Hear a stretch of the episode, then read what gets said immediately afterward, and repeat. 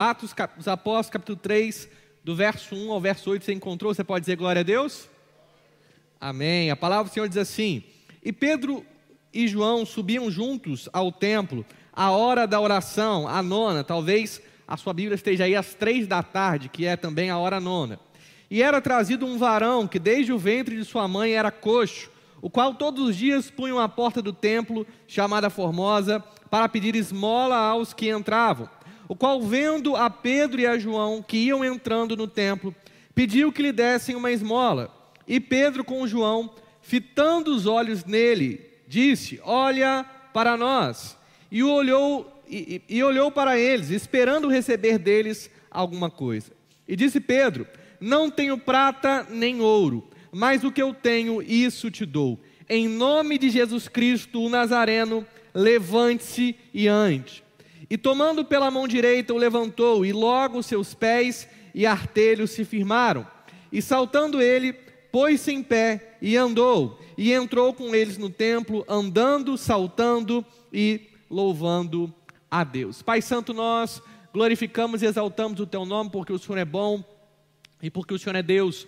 Muito obrigado, Pai, por poder ler a tua palavra. E agora, lida a tua palavra, eu te peço que por meio dela e através da minha vida o Senhor possa falar aos nossos corações. Que o Senhor, ó Deus, faça dos teus filhos ouvidos abertos, mentes dispostas e corações disponíveis ao agir do teu Espírito Santo, ao aplicar essa palavra nas nossas vidas. Fala conosco, é a nossa oração em nome de Jesus. Amém e amém. Hoje nós vamos trabalhar um pouco a ideia de intimidade com o Espírito Santo. E para isso, eu queria te fazer uma pergunta, e você vai responder para você mesmo aí. Para quem você conta os seus segredos? A gente tem coisas na nossa vida que a gente às vezes tem medo de contar até para as paredes, porque tem aquele ditado popular que as paredes têm ouvido. Já ouviu isso? Mas a gente tem alguns amigos, ou às vezes um pai, uma mãe, um irmão, alguém que a gente confia em tal ponto, em tal nível, que essa pessoa é alguém que a gente conta os nossos segredos. É essa pessoa que geralmente, quando tudo está dando errado, ou quando a gente comete um erro, que a gente tem vergonha, por exemplo, a gente corre até essa pessoa, porque a gente sabe que a gente vai encontrar abrigo ali. Quero te fazer outra pergunta: a quantas pessoas você abre ou você permite que tenham intimidade com você? Cada vez mais eu acho que a gente está percebendo que amizades, por exemplo, tem muito mais a ver com qualidade do que quantidade. Eu não sei se você está pensando assim como eu, ou se na verdade, José, eu é que estou ficando muito velho. Mas antigamente, Ramona, eu achava que eu tinha muitos amigos. Mas o tempo vai passando e você vai vendo que, na verdade, você tem muitas, muitos colegas, muitas pessoas que você gosta, pessoas que são até queridas, mas que amigo, amigo, amigo, amigo mesmo é um número mais reduzido. E de fato, eu, eu concordo muito com isso. Mais vale qualidade do que quantidade. Essas questões de amizade, de confidência, de intimidade, elas são muito importantes no nível das relações humanas. Muita gente hoje está sofrendo com depressão, com solidão. Muita gente hoje ah, não tem alguém para dividir as suas dores. Eu falo muito disso no livro, falei essa semana disso no Instagram. Como é difícil às vezes a gente chegar para alguém, contar as nossas dores, sem que a gente seja julgado ou sem que a nossa dor seja diminuída. Com certeza, quando você ah, desabafou com alguém, uma dor sua, você já ouviu algo do tipo assim: mas tem gente que passa por coisa muito pior e nem reclama. Ou todo mundo passa por isso que você está passando, levanta a cabeça, né? como se a pessoa dissesse para você: você não tem nem motivo para sofrer, por que, que você está sofrendo? Os homens, eles estão carentes. Os homens, quando eu digo o ser, ser humano, ele está carente e necessitado de relacionamentos verdadeiros. Pense agora comigo, e também você pode responder para você mesmo: quantos amigos ou amigas verdadeiros você tem para as horas boas e ruins. Faz essa conta aí comigo. Quantos amigos você tem que você sabe que você pode estar no seu pior momento, no seu melhor momento, que você pode contar com essa pessoa? Às vezes a gente acha que o bom amigo é aquele que a gente pode contar quando a gente está mal. Mas às vezes o bom amigo é o que consegue se alegrar quando a gente está bem. Porque sofrer com a gente é fácil. Difícil às vezes é se alegrar com a gente, quando a pessoa às vezes está com um problema. De certo, a sua resposta ela girou em torno de poucos amigos ou de apenas alguns amigos. Mas eu quero te levar a pensar numa outra coisa. Se a necessidade de relacionamentos verdadeiros nas relações humanas, no nosso nível humano, já é importante, imagina se nós trouxermos isso para a nossa relação com Deus. Pensa comigo e me responde aí. Eu sou amigo de Deus? A gente às vezes usa esse jargão, né? Ah, Deus é o meu melhor amigo, Jesus é o meu melhor amigo. Mas faz essa autocrítica, essa autorreflexão. Deus é de fato seu amigo, ou você de fato é amigo de Deus? É interessante que em João 15,15, 15, o próprio Jesus disse assim: Olha, já não os chamo servos, porque o servo não sabe o que o seu senhor faz. Em vez disso, eu os tenho chamado amigos, porque tudo o que ouvi do meu Pai eu tornei conhecido a vocês. Então eu tenho uma certeza: Deus quer ser o nosso amigo. A pergunta é: nós estamos sendo amigo de Deus? Nós estamos ansiando por um relacionamento com Deus? Nós queremos ter intimidade com Deus? A amizade traz esse benefício. Qual o benefício, pastor? O benefício da intimidade. É só para um amigo verdadeiro que você conta aquilo que você não conta para mais ninguém. Às vezes você conta para um amigo aquilo que você não conta nem para alguém da sua família, mas você conta para um amigo. E a palavra do Senhor diz em Salmo 25, verso 14: A intimidade do Senhor é para os que o temem, aos quais ele dará a conhecer a sua aliança. Se você ler em outra versão, vai dizer assim: O segredo do Senhor é para os que o temem, aos quais ele fará conhecida a sua aliança. Nós sabemos, meus irmãos, que quando nós falamos de intimidade com o Espírito Santo, ela não é resultado de um dia somente. Do contrário, ela é consequência de uma vida de busca a Deus. Diante, meu irmão, de um mundo com relacionamentos tão superficiais, e eu tenho certeza que você concorda comigo, porque teve muita gente que você já chamou de amigo e você descobriu que na verdade não era seu amigo. Você descobriu que na verdade essa pessoa queria algum benefício de você, ou ela queria se aproveitar de você. As relações humanas, meus irmãos, é que eu não tenho tempo para falar disso. Elas estão cada vez mais superficiais. Mas diante disso, e de tanta inconstância, é olhando para as Escrituras que nós podemos viver um relacionamento verdadeiro com Deus. E é ela que nos ensina como viver em intimidade com o Espírito Santo, e é sobre isso que nós falaremos essa noite: como viver em intimidade com o Espírito Santo. O texto que nós lemos de Atos 3, Atos 3 é muito interessante, porque Atos 2 é um dos textos mais lidos quando nós falamos de Espírito Santo. Por quê, pastor? Porque é o texto que retrata, que fala, que registra aquilo que aconteceu no dia de Pentecostes. O próprio apóstolo Pedro, ele cita, ele diz: Olha, está se cumprindo aqui aquilo que o profeta Joel profetizou. O Espírito está sendo derramado, as línguas são evidências desse poder de Deus. E nós vemos que quando o Espírito Santo vem e ele enche aqueles homens e mulheres que estavam lá reunidos, e eles falam em outros idiomas, de maneira que todos que estavam ali ah, para comemorar a festa de Pentecostes, cada um entendia no seu próprio idioma, e as pessoas ficam perplexas daquilo. Alguns vão dizer até que eles estavam bêbados. Porque como é que podiam ser aqueles homens indoutos, incultos, galileus, pescadores, agora conhecendo idiomas que eles nunca tiveram contato. Mas aí Pedro se levanta, cheio do Espírito Santo, prega o Evangelho e três mil almas, ou quase três mil almas, são convertidas a Cristo naquele dia. E é interessante como o derramar do Espírito foi um pontapé inicial para que nós possamos viver em intimidade com o Espírito Santo. É muito interessante você ler o livro de Atos, se você puder, leia Atos inteiro na sua casa porque você vai ver o resultado do derramar do Espírito Santo.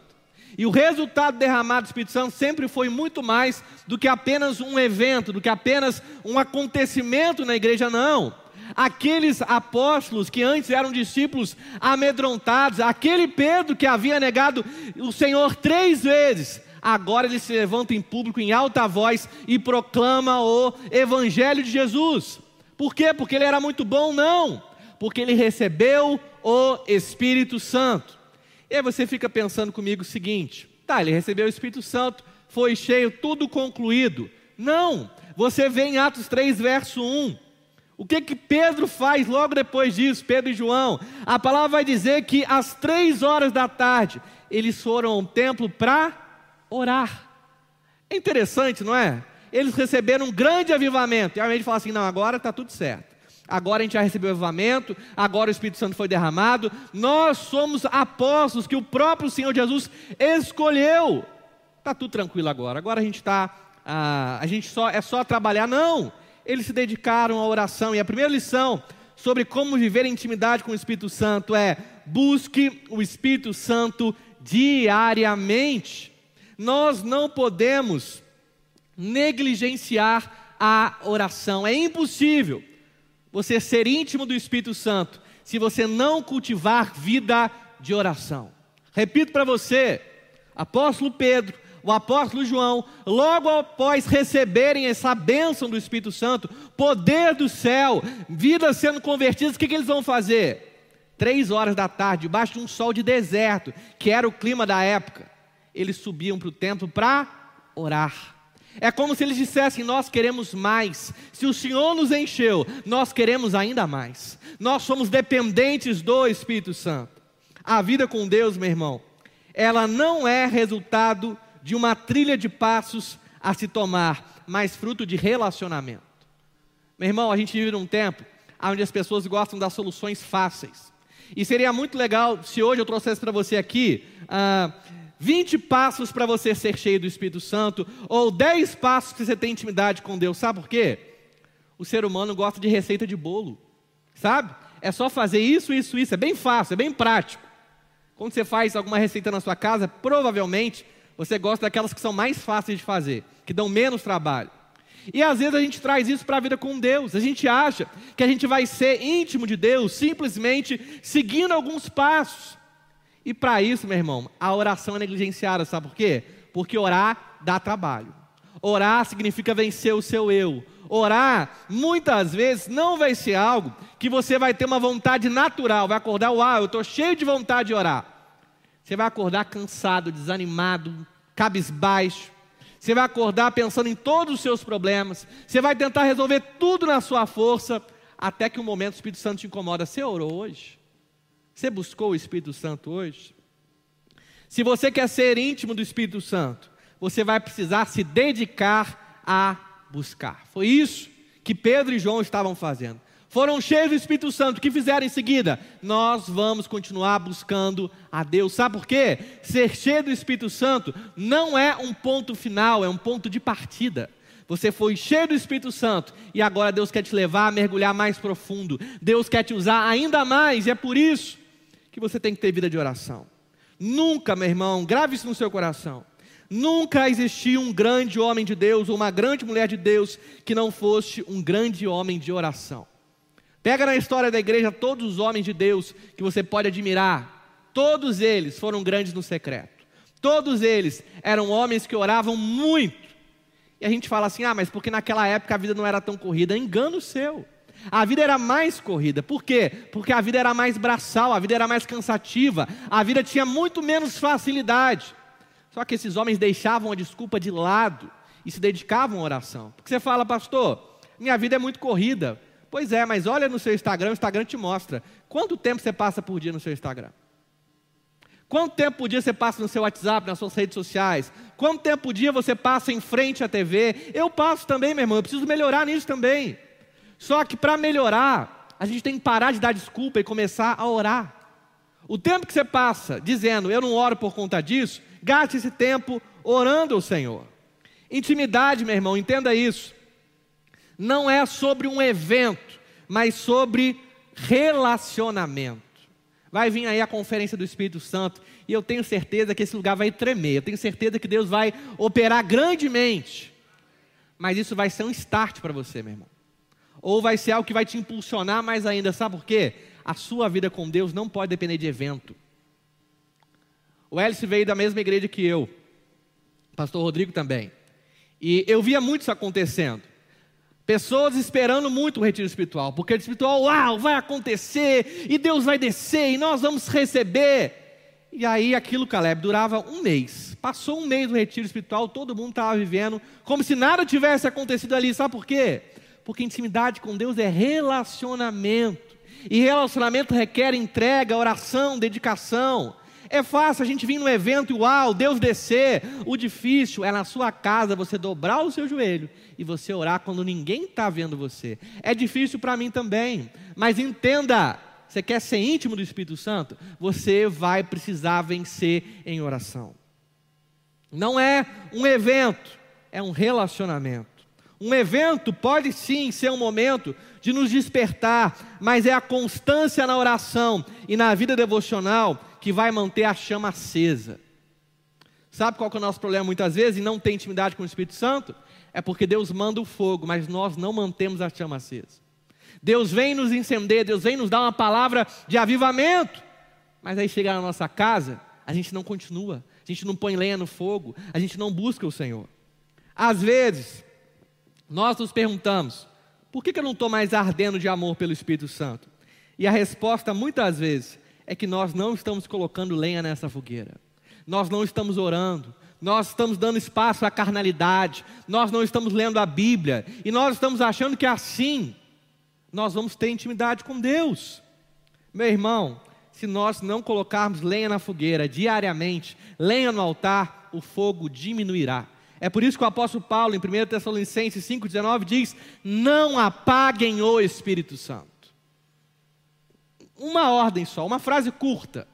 Não apaguem o Espírito. O que, que ele está dizendo? É possível a chama do Espírito Santo apagar na sua vida, se você não cultivar a oração, se você não buscar a Deus. Talvez você esteja vivendo na reserva.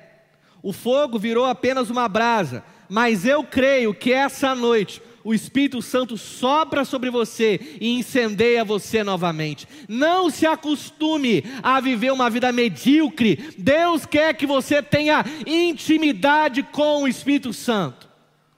Pastor, mas eu esfriei, pastor, mas eu desanimei. Essa noite, o Espírito Santo, que é Deus, ele sopra sobre você, ele aviva a sua vida e ele te impele a se dedicar à oração, meu irmão. Não aceite uma vida medíocre. A promessa para nós de Jesus é: vocês vão fazer essas obras que eu faço e vão fazer ainda obras maiores do que as que eu fiz. Não se acostume em ver a sua casa em treva, não. Não se acostume em achar que você não ora mais, que você não jejua mais. Não! Deus está despertando você essa noite, meu irmão. E eu quero dizer que os tempos são maus. Você precisa orar. Em nome de Jesus, eu preciso orar. É interessante que os apóstolos, quando eles veem que a igreja está crescendo muito, e eles começam a identificar um problema muito grave, tinha gente morrendo de fome. As viúvas estavam morrendo de fome.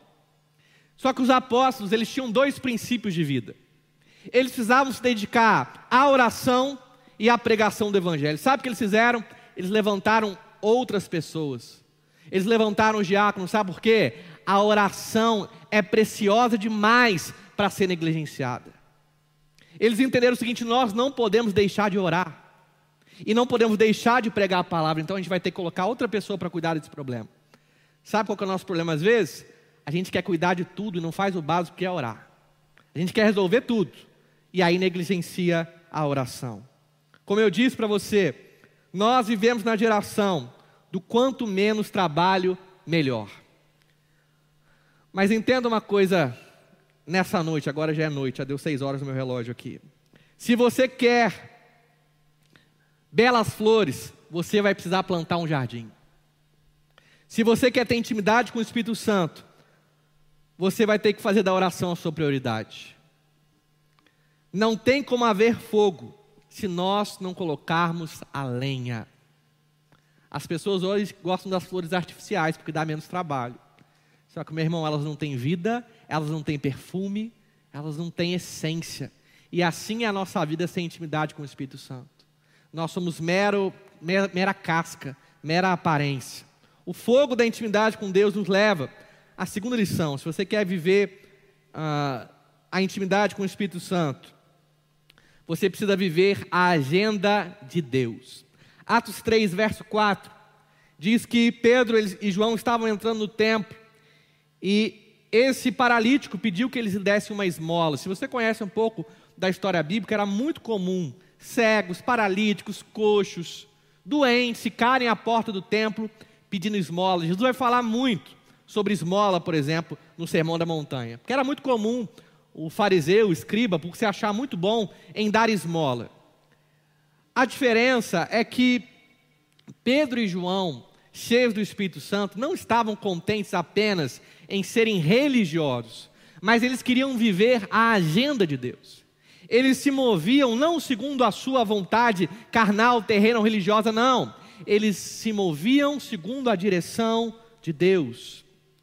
Eles entendiam que havia um propósito de Deus sobre a vida deles. Eles entendiam que eles eram cheios do Espírito Santo para levar o poder e a graça de Deus aonde quer que ele chegasse. É interessante que quando esse homem pede esmola, era muito comum que alguém passasse ali e jogasse uma esmola, mas no verso de número 4, a palavra vai dizer que Pedro e João eles param e eles olham nos olhos daquele homem. Gente, isso é fantástico. Se apega aos detalhes da palavra, você vai ver coisas maravilhosas. Sabe por quê? Ninguém fazia isso. Ninguém olhava nos olhos de quem estava sofrendo. Sabe por quê? Um paralítico de nascença, naquela época, era como o cego de nascença, que está lá em João 10. Era considerado alguém que nasceu com aquele problema por conta de uma maldição. Ele era um amaldiçoado, ele era um renegado, ele era alguém a quem Deus não queria bem. Só que naquele momento, Pedro e João eles se deparam com a vontade de Deus. E quando aquele homem os interpela, eles logo, cheios do Espírito Santo, entenderam que havia um propósito extraordinário de Deus ali eles decidiram cumprir a agenda de Deus. Eles podiam pensar assim: não, nós estamos indo orar, voltando da oração, nós temos muita coisa para fazer, a igreja tá, começou agora, a igreja precisa de nós. Pedro era talvez ali aquele que tinha alguma liderança no colégio apostólico, mas não, eles param e eles olham para aquele homem. A intimidade do Senhor, meu irmão, nos leva a ter temor. Salmo 25, verso 14 diz que a intimidade do Senhor é para aqueles que o temem. E o temor, meu irmão, é uma fé que nos leva à prática, a um senso de urgência e de missão. É, o temor nos leva a entender que o único propósito para a nossa vida é viver o propósito de Deus. Só que isso só é resultado, só acontece com aquele que busca ter intimidade com o Espírito Santo. Eu quero te fazer uma pergunta: quando você acorda de manhã, você acorda para fazer a vontade de Deus? Ou você acorda para viver a sua vida um dia atrás do outro. Eu estava meditando essa semana em Tiago, e Tiago 2,19 mexeu muito comigo essa semana, até postei sobre isso. Tiago ele vira para os judeus da diáspora e ele diz o seguinte: Você crê que, que existe um só Deus? Muito bem, até mesmo os demônios creem e tremem. O que, que Tiago está dizendo? Se a sua fé, meu irmão, não te levar à ação, você está igual aos demônios. É forte isso, não é? É pesado isso, não é? Mas é o que o Tiago está dizendo. Se a sua fé significar apenas crer e não agir de acordo com aquilo que você crê, você está agindo igual aos demônios. Os demônios também creem. E eles tremem diante de Deus.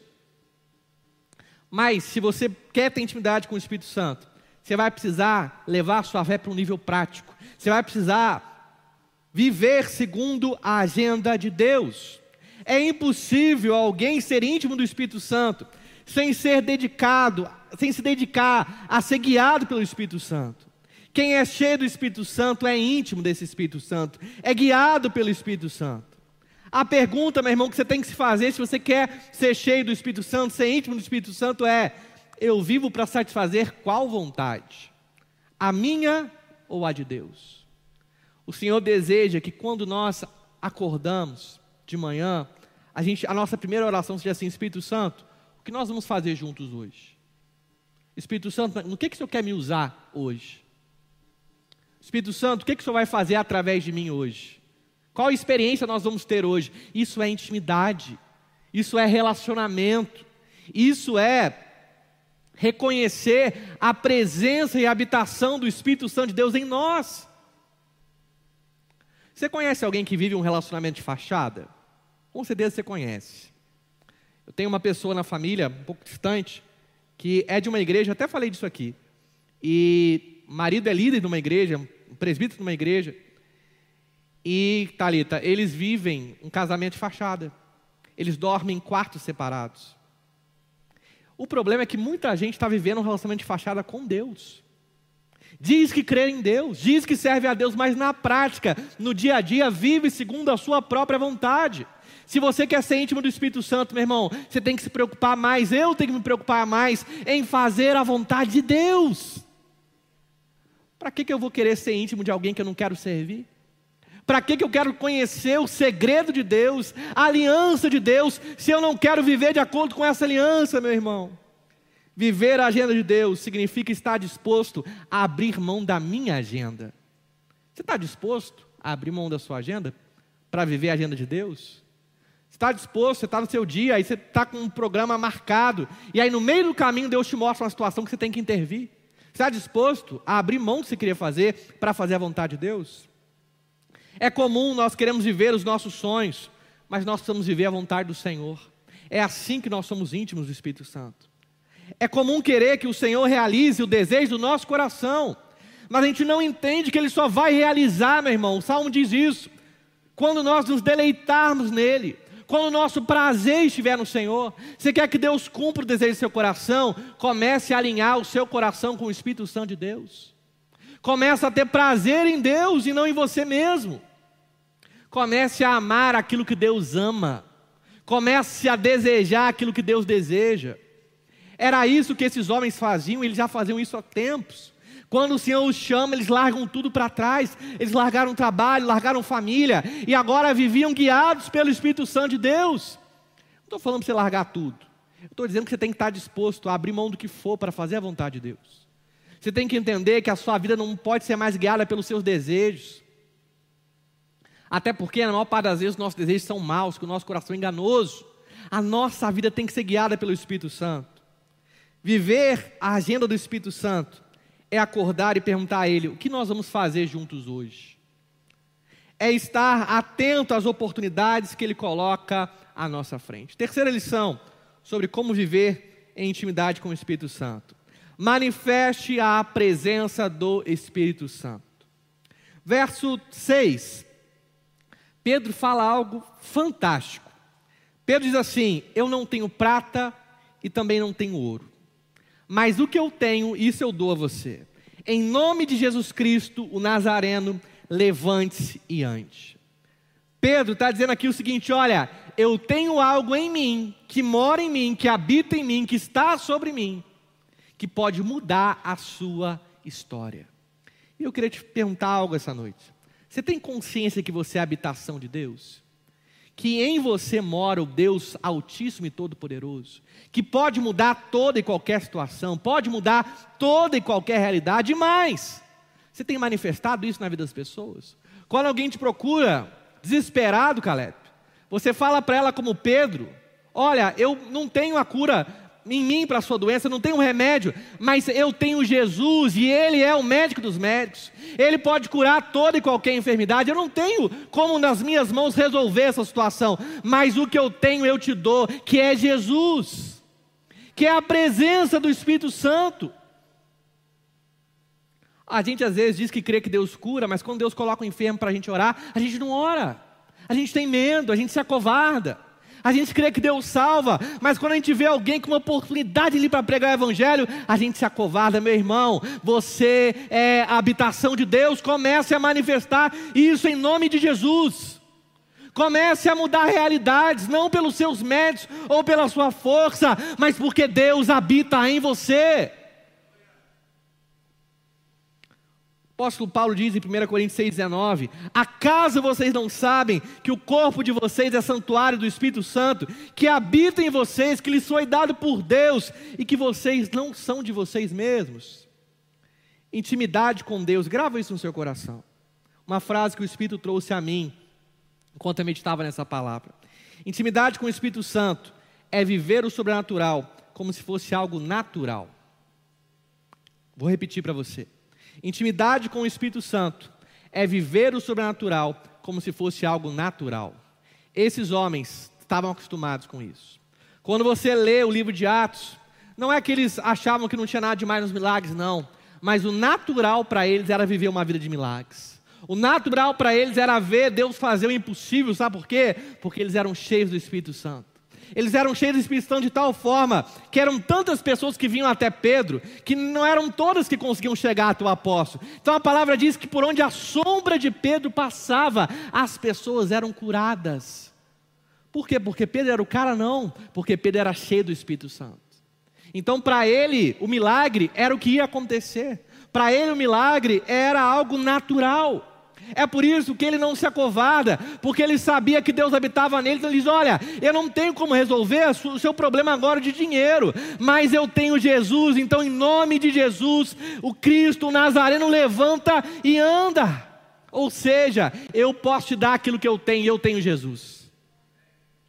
Os grandes homens da Bíblia tinham tamanha fé e intimidade com Deus, que era natural para eles ver o sobrenatural. Era natural para eles ver os milagres de Deus. Eles manifestavam aquilo que eles haviam recebido e que viviam buscando. Eles buscavam o Espírito Santo, eles buscavam o poder de Deus. Para eles, alguém ser curado, alguém ser salvo, era algo que acontecia espontaneamente. Por quê? Porque eles viviam em intimidade com o Espírito Santo. Queira Deus que a gente alcance um nível de comunhão e intimidade com Deus, que ver milagres na nossa frente por meio da nossa oração, da nossa vida, seja algo que vire a nossa rotina. Eu creio nesse tempo para essa igreja. Eu creio nesse tempo para a sua vida. Que você orar e alguém ser curado vai virar algo que é rotineiro. Toda vez que o enfermo chegar perto de você e você orar, ele vai ser curado pelo poder que há no nome de Jesus. Toda vez que alguém chegar perto de você desesperado, você vai dizer: Eu tenho Jesus, e essa pessoa vai ter um encontro com Cristo por meio da pregação da palavra. Eles manifestavam aquilo que eles haviam recebido, e que viviam buscando o poder de Deus mediante a ação do Espírito Santo. É interessante que Pedro diz: O que eu tenho, eu te dou. A pergunta que eu te faço à noite é: Você pode dizer essa frase? Você tem intimidade com o Espírito Santo? Você tem buscado ser cheio do Espírito Santo? Nós só podemos oferecer, meu irmão, aquilo que nós temos. E é por isso que se torna tão importante ser íntimos do Espírito Santo, nos relacionar com o Espírito Santo. É a intimidade que nos dá poder a fim de manifestarmos a glória de Deus. Quem é íntimo, meu irmão, muda realidades à sua volta e revela Jesus em cada atitude. Eu creio que Deus vai te levar a um nível de intimidade, que você vai mudar a realidade do seu trabalho. Você vai mudar a realidade da sua família, pastor, mas tem muita gente na minha família que não crê, mas vão passar a crer por meio da presença do Espírito Santo sobre a sua vida. Por meio de Deus te dar ousadia para você abrir os seus lábios. Sabe por quê? Tem gente que só está esperando você pregar para Deus encher o coração de fé e crer em Jesus. Receba essa palavra. Tem gente que Deus só está esperando você pregar o Evangelho para essa pessoa ser salva. Sabe por quê? É por meio da pregação do Evangelho que Deus desperta os seus eleitos. Tem eleitos aguardando você pregar o Evangelho, meu irmão. Tem gente que está esperando e Deus quer usar você para pregar o Evangelho e essa pessoa ser salva. Deus quer usar você para mudar ambientes, mudar realidades. Eu creio num nível de intimidade com o Espírito Santo que só a nossa presença ali, como servos de Deus, já produzirá cura, libertação e transformação. Eu creio que aonde a luz chega, as trevas batem em retirada pelo poder que há no nome de Jesus. Quarta e última lição sobre como viver com intimidade com o Espírito Santo. Viva para servir a Deus. E aí eu te faço uma pergunta: por qual motivo você quer ser íntimo de Deus? Se você não tiver a motivação correta, meu irmão, você não vai ser íntimo de Deus. Quando você pensa em buscar o Espírito Santo, buscar poder do Espírito Santo, buscar ser cheio do Espírito Santo, por qual motivo você quer ser íntimo de Deus? É claro que ser cheio do Espírito Santo traz muitos benefícios para a nossa vida. Eu posso dizer para você com convicção que eu sou alguém que tive as minhas emoções saradas pelo Espírito Santo de Deus. Deus curou o meu emocional, meu irmão, curou mesmo. Deus sarou, me equilibrou, sabe? Ele me fez uma nova criatura. Ele me deu o fruto do Espírito. Hoje eu sou uma pessoa pacífica, glória a Deus por isso. É claro que ser cheio do Espírito Santo traz benefício para a gente, mas não pode parar aí. Deus não quer que você seja cheio só para você ter uma vida melhor. Os apóstolos não foram cheios do Espírito Santo para ter uma vida melhor. Eles foram cheios do Espírito Santo para terem a fé e a ousadia para morrer pelo nome de Jesus, para pregar o Evangelho com coragem, para pregar o Evangelho com ousadia, para revolucionar o mundo. Você tem consciência de que você é fruto do trabalho desses apóstolos? Você é fruto da pregação desses apóstolos? Desses homens que no dia de Pentecostes receberam o Espírito Santo? Você é resultado, é fruto da obra desses homens. E eles foram cheios do Espírito Santo para isso, para servir a Deus. Não simplesmente para falar assim: ah, Pedro era um cara muito bravo, então agora ele vai ser um cara tranquilo porque ele tem o Espírito Santo. Isso é muito pouco, meu irmão. Isso é muito egoísta da nossa parte. A gente vive uma geração que não quer servir a Deus, quer ser servido por Deus, quer os benefícios de Deus, mas não quer entregar nada por Deus.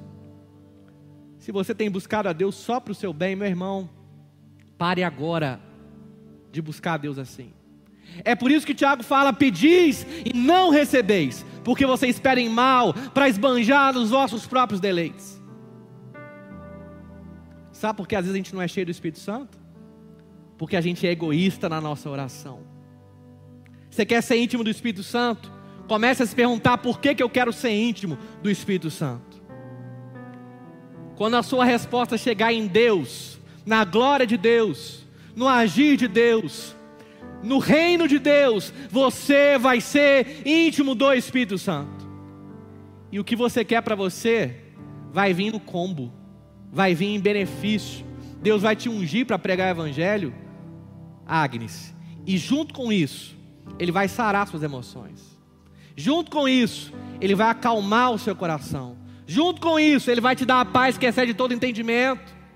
E a sua vida nunca mais vai ser a mesma.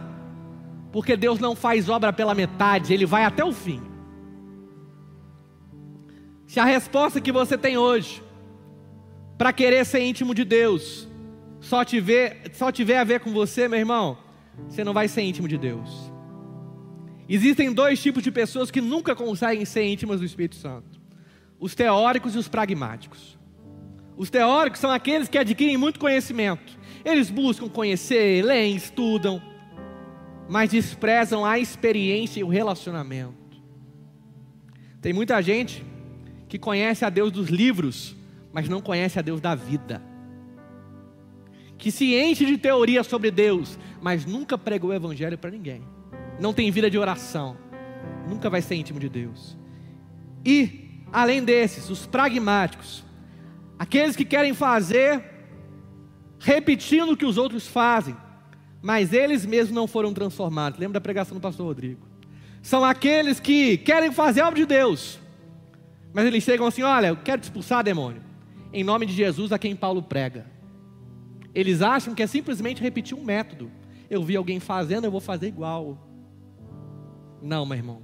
Nós alcançamos intimidade com o Espírito Santo quando nós nos colocamos na posição de sermos usados por Ele. Quando nós nos rasgamos em oração e nos levantamos da oração, como o profeta Isaías, Senhor, eis-me aqui, envia-me a mim, usa-me, Senhor.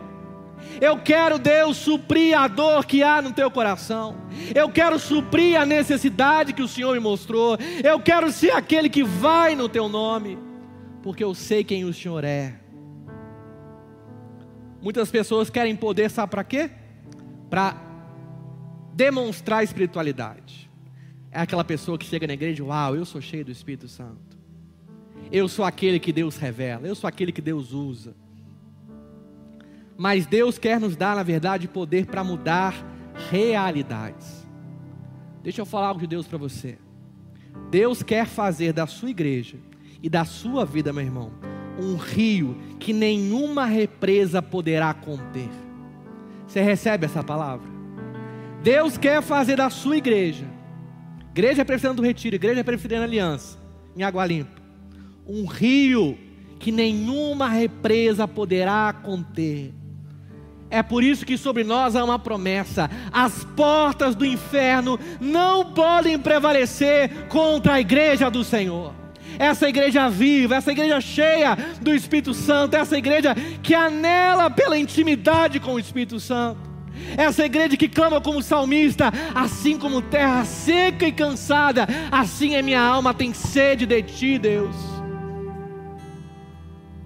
Quando nós agimos assim, buscamos a intimidade com Deus, a fim de servi-lo, as nossas mãos se tornam as mãos de Deus, os nossos pés se tornam os pés de Deus, os nossos lábios se tornam os lábios de Deus. É isso que esses apóstolos viveram. Nós queremos não apenas falar em nome de Deus, mas agir em tudo para servir. Nós queremos não apenas trabalhar para Deus, mas nos relacionar com o Espírito Santo de Deus.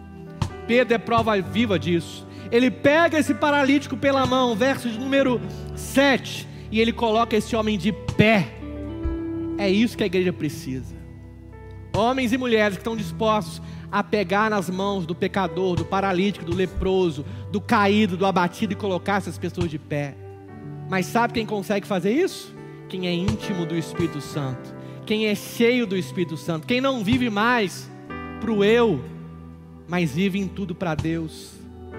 Não existe, meu irmão, verdadeira intimidade com o Espírito Santo que seja individualista.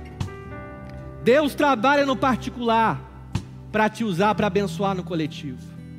Vou usar a frase do reverendo Douglas: não existe outra maneira de servir a Deus que não seja servir as pessoas. Você pode se colocar de pé em nome de Jesus? Eu quero orar por você.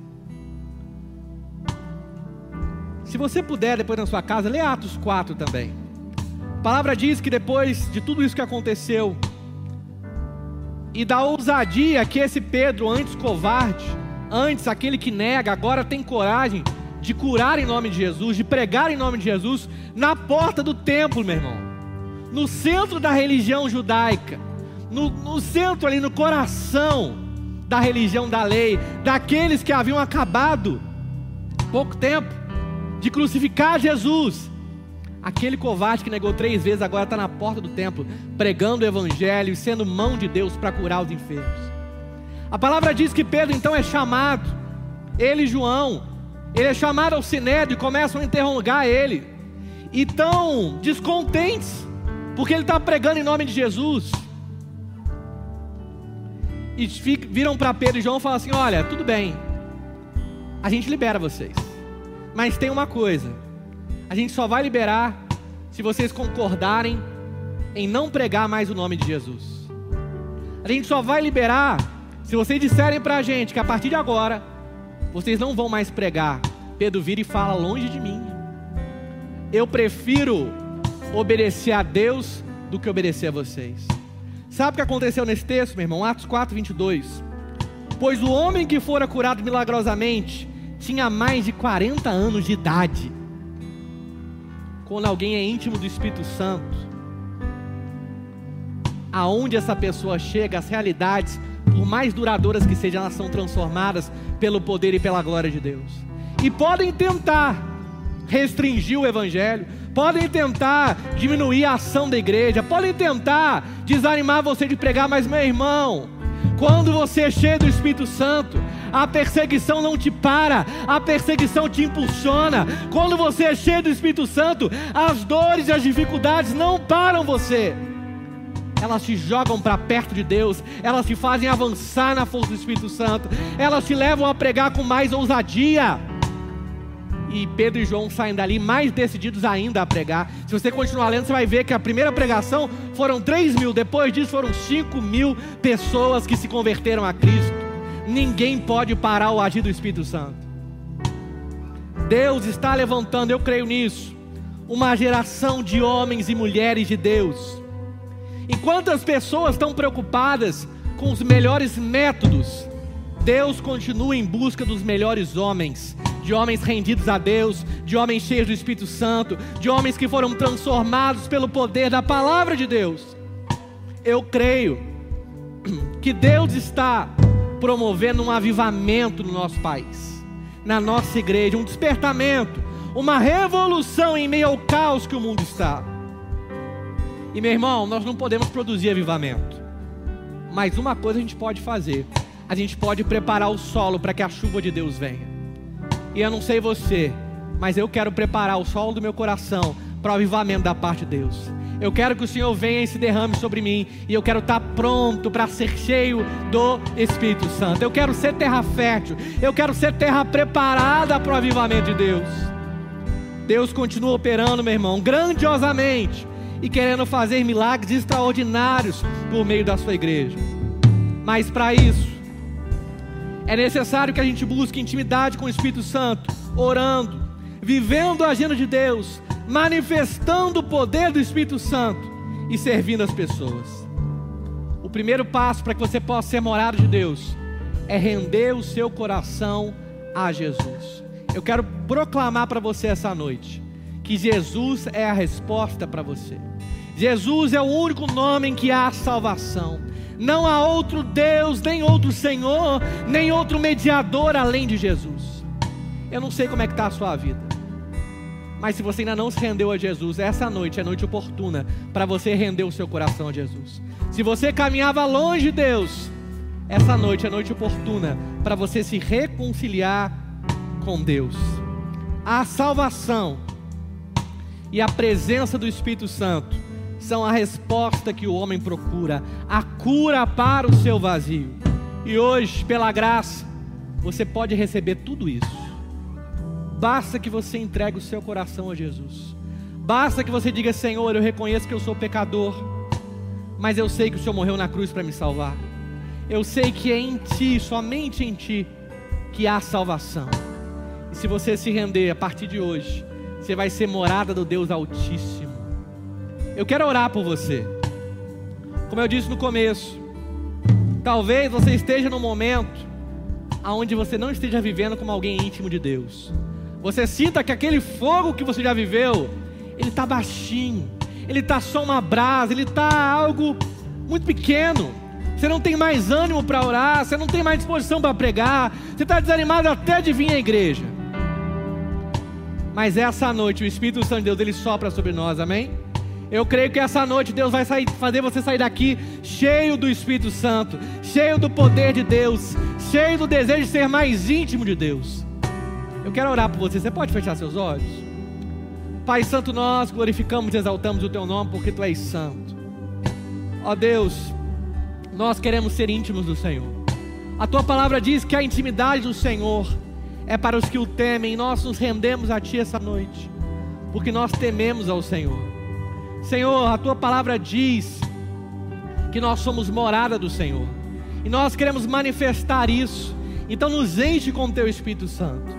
Assim como Pedro e João, Pai, nós podemos não ter o melhor estudo, o melhor recurso, os melhores meios humanos, mas nós temos o Senhor, nós temos o Cristo Nazareno ressurreto, o Deus vivo morando em nós. Então, Pai, que a nossa vida ela seja vivida para o louvor e honra da tua glória, que a nossa vida ela seja uma extensão do teu ministério, que a nossa vida ela proclame o teu reino. Pai, se alguém aqui entre nós que ainda não se rendeu a Jesus, ou que se encontra distante de Deus, que o Senhor possa tocar no coração agora, Pai, para que essa vida se renda a Ti, em nome de Jesus, e que nós saímos daqui para desfrutar da intimidade plena com o Teu Espírito Santo. Ó Deus, que para nós o sobrenatural vire rotina, porque nós seremos instrumentos da tua glória, Pai. Nós oramos assim em nome de Jesus. Amém e amém. Eu já vou orar para encerrar e despedir você com a benção.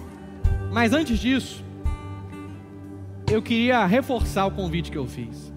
Alguém aqui entre nós que, tocado pelo Espírito Santo, ouvindo essa palavra, deseja essa noite entregar a sua vida a Jesus ou se reconciliar com Cristo? Se você está aqui, se você tem esse desejo, basta que você levante uma das suas mãos. Você pode pensar, pastor, mas eu já fui tão distante de Deus, já estou tão longe de Deus. Não existe poço tão profundo que o Senhor não possa resgatar. Não existe história tão quebrada que Deus não possa fazer tudo novo. Basta que você entregue o seu coração a Jesus. Pastor, mas eu não sei como é que eu vou largar tudo que eu tenho para largar. Meu irmão, não se preocupe com isso não. Entrega a sua vida a Jesus, esse Espírito Santo. esse que salva, que cura, que liberta, é Ele que vai transformar a sua vida. Pastor, mas eu conheço a palavra, eu estou distante. Sim, você pode reconciliar-se com Deus hoje. Você pode entregar a sua vida a Jesus hoje. Mesmo que você não faça isso agora. Final do culto, eu, pastor Rodrigo, os líderes dessa igreja. Se você quiser reconciliar sua vida com Deus e a partir de hoje viver uma vida cheia, íntima do Espírito Santo, nós queremos orar por você no final do culto. Amém? Vamos orar? Pai Santo, nós bendizemos o teu nome, nós te glorificamos e agradecemos, Pai, por tudo que o Senhor falou aos nossos corações. Obrigado pela tua presença, obrigado por mais uma vez nos mostrar que nós precisamos ter intimidade com o teu Espírito Santo. Ó Deus, nós não queremos viver de evento, nós queremos viver de relacionamento. Nos leva a uma vida constante de intimidade com o Senhor. Nos leva a viver coisas e obras maiores pelo poder e glória que há no teu nome. Nos dá, Deus, uma semana abençoada. Nos leva guardados e protegidos pelo Senhor. É a nossa oração em nome de Jesus. Amém.